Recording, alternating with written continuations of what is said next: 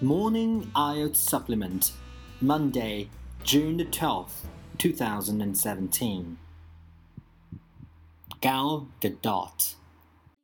Gal Gadot Varsano, born April 30, 1985, is an Israeli actress and model.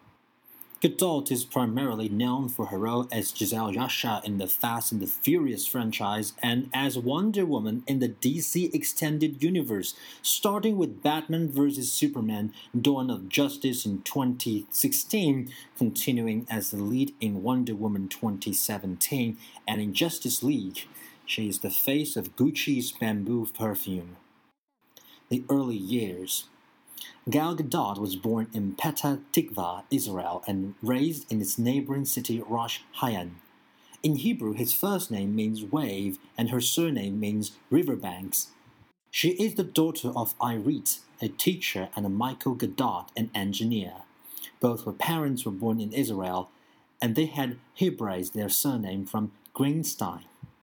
Her maternal grandparents were Holocaust survivors. Her ancestry is Polish Jewish, Austrian Jewish, German Jewish, and Czech Jewish. Her high school major was biology. She says that in high school she was successful at basketball due to her height.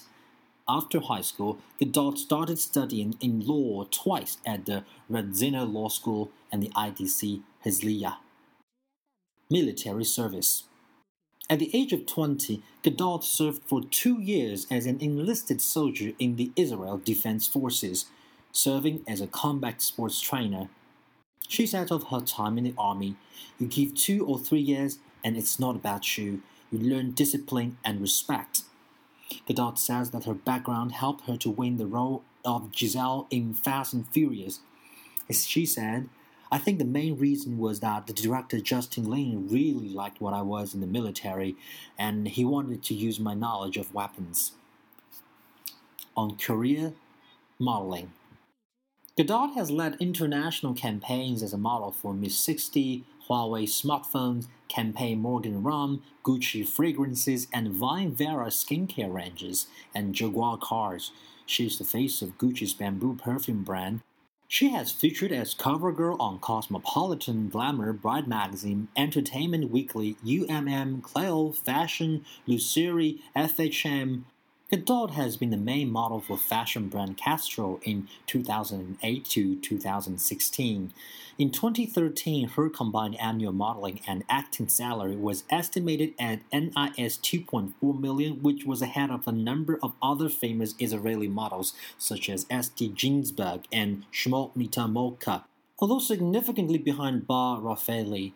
At the age of 19, Gadot won the 2004 Miss Israel beauty pageant and next competed in the Miss Universe 2004 pageant in Ecuador.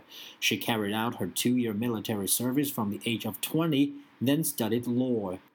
When she had completed her first year of school, a casting director called her to audition for the part of Bond girl Camille Montes in the film Quantum of Solace. Although she did not get the part, the same casting director later hired Gadot for the role of Giselle in Fast and Furious. Gadot performed her own stunts in the Fast and Furious films. In 2007, 21 year old Gadot was in the Maxim photo shoot, Women of the Israeli Army, and was then featured on the cover of the New York Post. In April 2012, Shalom Life ranked her number 5 on its list of the 50 most talented, intelligent, funny, and gorgeous Jewish women in the world, behind model Bar Refaeli and actress Eva Green. In 2014, Gadot was one of the two Israeli actresses, along with Odeya Rush, listed as an upcoming leading lady in InStyle magazine.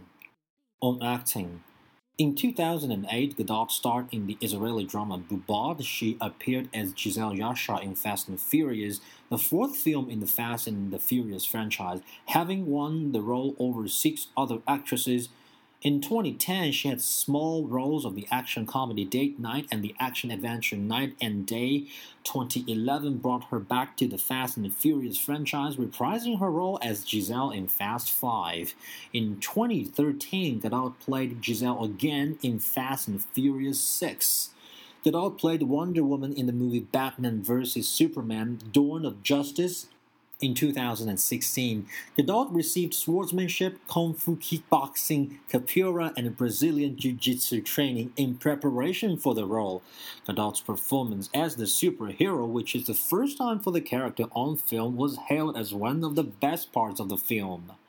Also in 2016, she had a small role in John Hillcoat's crime thriller Triple Nine, where she starred along with Kate Winslet and Aaron Paul. Later that year, she co starred in the thriller film Criminal as the wife of Ryan Reynolds' character alongside Kevin Costner, Gary Oldman, and Tommy Lee Jones. Her final film of 2016 was the comedy Keeping Up with the Joneses, in which she played a secret agent alongside Isla Fisher and Jon Hamm. In 2017, Gadot starred in a solo film of her character, Wonder Woman. She will reprise the role again in the Ensemble Justice League film, which is scheduled for November 17, 2017 release, which would be her third DC Extended Universe installment.